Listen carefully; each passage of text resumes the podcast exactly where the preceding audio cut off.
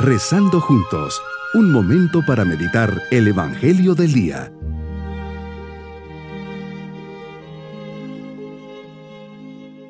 Les saludo muy especialmente en este día jueves de la décima octava semana del tiempo ordinario.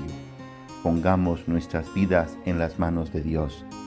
Señor Jesús, humildemente postrados ante ti, que movido por tu inmenso amor estás presente entre nosotros, oculto bajo las especies del pan eucarístico.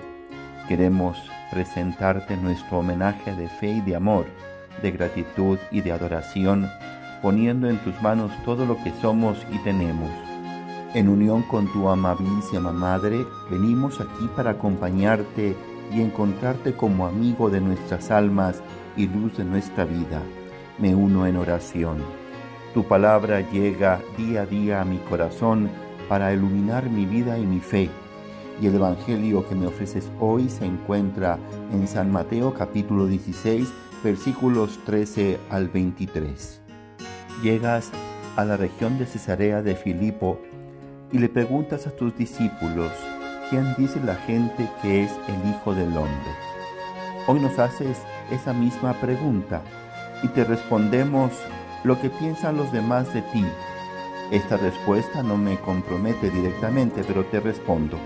Para muchos eres un profeta, para otros un hombre bueno, pero nada más que un hombre.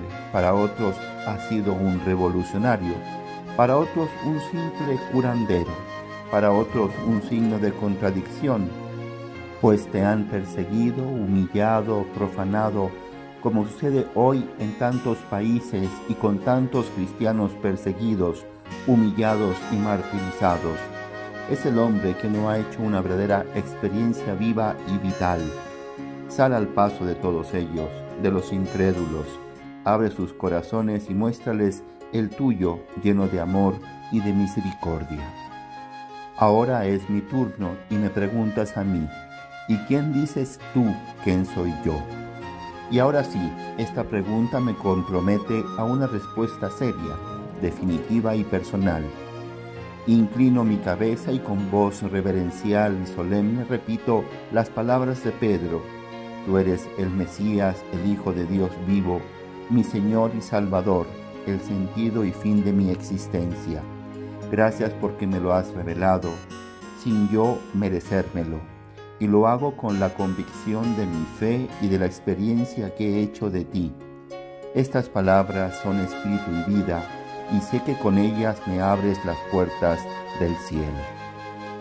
Señor, que la mantenga, que no me pase como a Pedro que cuando les comenzaste a hablar de lo que tenías que sufrir y cargar, Él te lleva aparte y te dice, no lo quiera Dios. Es la visión humana de quien no ha entendido la misión que tenías. Su mirada es horizontal, no le deja ver lo sobrenatural y le reprendes. Quítate de mí, Satanás, que me haces tropezar. Tú piensas como los hombres y no como Dios. Qué palabra, Señor, ante quien se convierte en obstáculo para realizar tu plan de salvación. Creo que Pedro, como yo, hemos aprendido la lección.